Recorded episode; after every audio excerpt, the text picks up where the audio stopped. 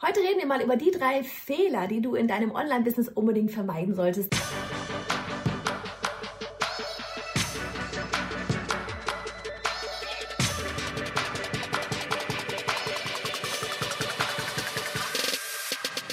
Hey, ich bin Johanna Fritz, Haus dieser Show und Gründerin des Programms Online Durchstarten. Willkommen zum Hashtag Online Business Geeks Podcast.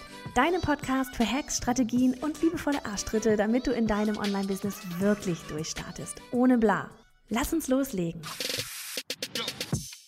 Der aller, allererste Fehler ist, dass du dich nicht genug um deine, ja, von uns immer so liebevoll genannt, Kellerarbeit genug kümmerst. Ja, Kellerarbeit heißt, deine Idee, ist die, ganze, ist die ganze Idee marktfähig? Ist die Nische die richtige, in der du bist? Wer ist dein Lieblingskunde? All das sind wohl mit die wichtigsten Faktoren für dein Online-Business, weil alles, was danach kommt, dein Produkt, dein, dein, dein ganzer Look und viel nach außen hin, ja, deine Webseite, deine Sprache, dein ganzer Auftritt, deine Produkte, all das wird sich danach ausrichten, was du in der Kellerarbeit für dich herausgefunden hast und festgelegt hast. Wenn du das nicht getan hast, wird alles, was danach kommt, auf richtig wackeligen Säulen stehen und irgendwann wirst du merken, verdammt nochmal, ich muss zurück in die Kellerarbeit, denn solange das nicht steht, wird alles andere auch nicht so laufen, wie du willst. Und andersherum, wenn du die Kellerarbeit gemacht hast, wirst du merken, dass es sich auf einmal alles richtig leicht anfühlt und ja, fast wie in so einem Flow passiert. So, Fehler Nummer zwei. Du bist vielleicht nicht bereit, Arbeit abzugeben. Dabei ist es so, so wichtig, ja.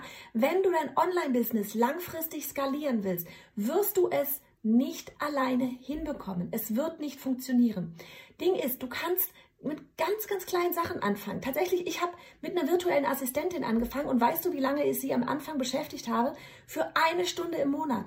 Das ist das Coole. Wenn du einmal da reinkommst, auch in dieses ganze Arbeit abgeben, ja, dann bekommst du das Gefühl, wie das ist, wenn da jemand deine Aufgaben tut und dir die Sachen wieder zurückschickt und du auf einmal merkst, hey krass, das habe ich nicht gemacht. In der Zeit, wo sie oder er das gemacht hat, habe ich andere Dinge getan und das Ergebnis ist richtig gut.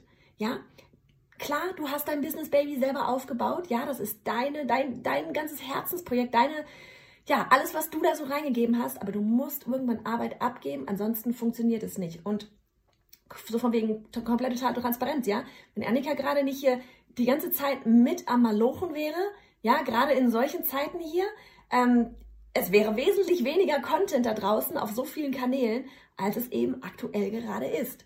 So, was habe ich noch aufgeschrieben? Punkt Nummer drei. Ähm, Punkt Nummer drei, ich habe hier meine Notizen liegen. Äh, genau, von wegen ablenken lassen. Du lässt dich zu sehr von deiner Konkurrenz ablenken. Wir alle haben den Hang dazu zu gucken, ne, was machen denn die anderen alle so.